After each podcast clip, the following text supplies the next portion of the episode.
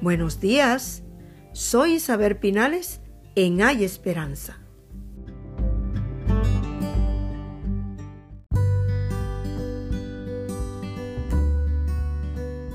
Te miras en el espejo y se desvanece.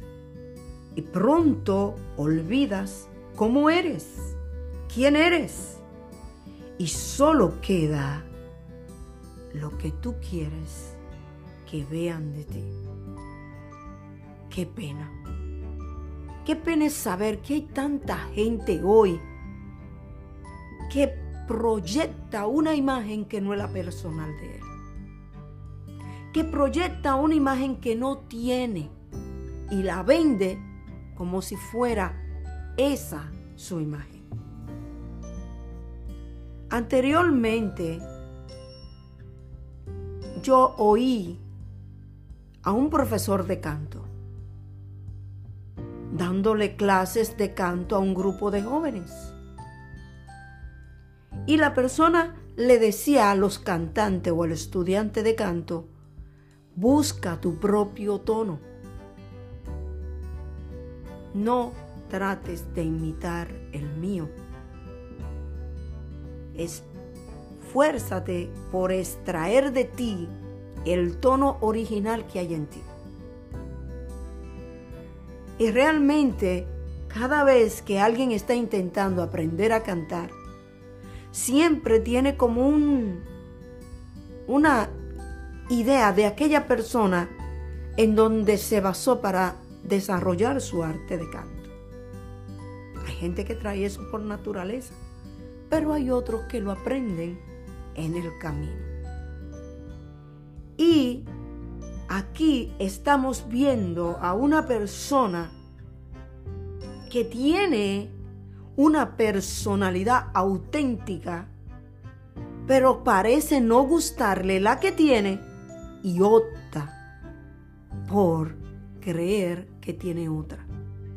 Temporada 4, episodio 38, Hacedores de la palabra. Cualquiera cree que al estar desarrollando el encabezado, no estamos hablando del concepto ni de la palabra de Dios. Pero de una manera u otra, todo se unifica. ¿Por qué? Porque el texto que estamos tratando de Santiago 1.24, en donde nos está invitando Santiago a que seamos hacedores de la palabra, no solamente oidores que olvidamos lo que oímos. Esto nos lleva a traer como referencia algunos detalles de la vida secular en donde se desarrollan nuestras vidas cosas que de una u otra forma encajan plenamente en este texto. Olvidas cómo eres.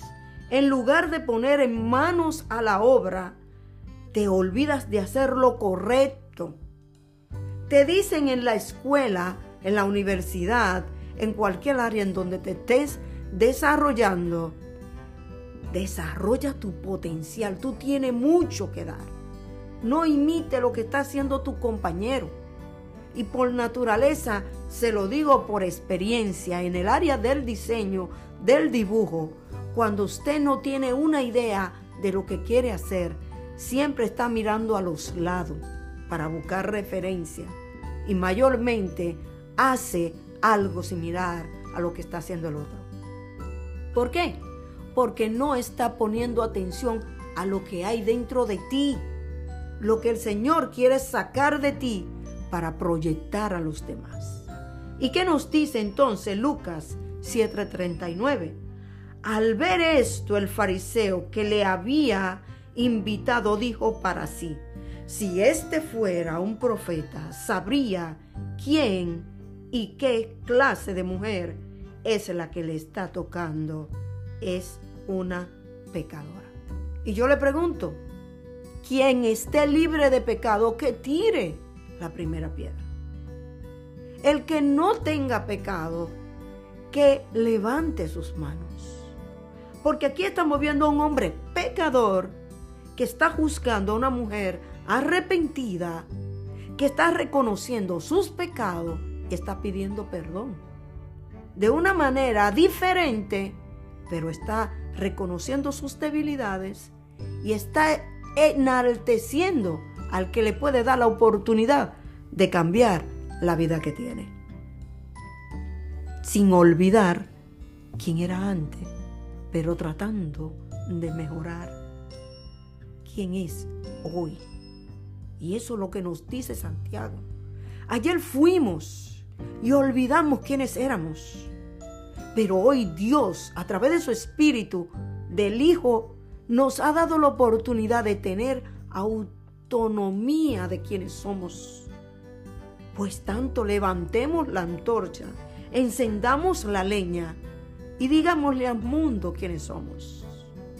Y aunque alguien nos señale por la historia que vivimos, podamos decirle al mundo que no olvidamos quiénes éramos, pero sabemos quién nos ha transformado. Como dice en Lucas 17, 39, este hombre fariseo se come por dentro porque aquella mujer está enjugando sus pies, los pies del Señor con su cabello y derramando su alma, reconociendo sus pecados delante del Señor. ¿Y tú? ¿Qué piensas hacer? ¿Y tú? ¿Cuál será la decisión que tomarás? Porque como dicen en sí, en la parte principal, olvidas cómo eres, te olvidas de quién eres y te olvidas de, y te despreocupas por hacer aquellas cosas que ya tú sabes que están mal y debes cambiar. Tú decides.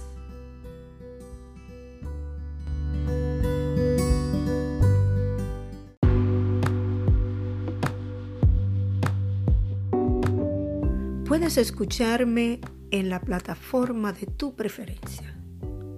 Apple Music, YouTube y Spotify. Que tengas un lindo día.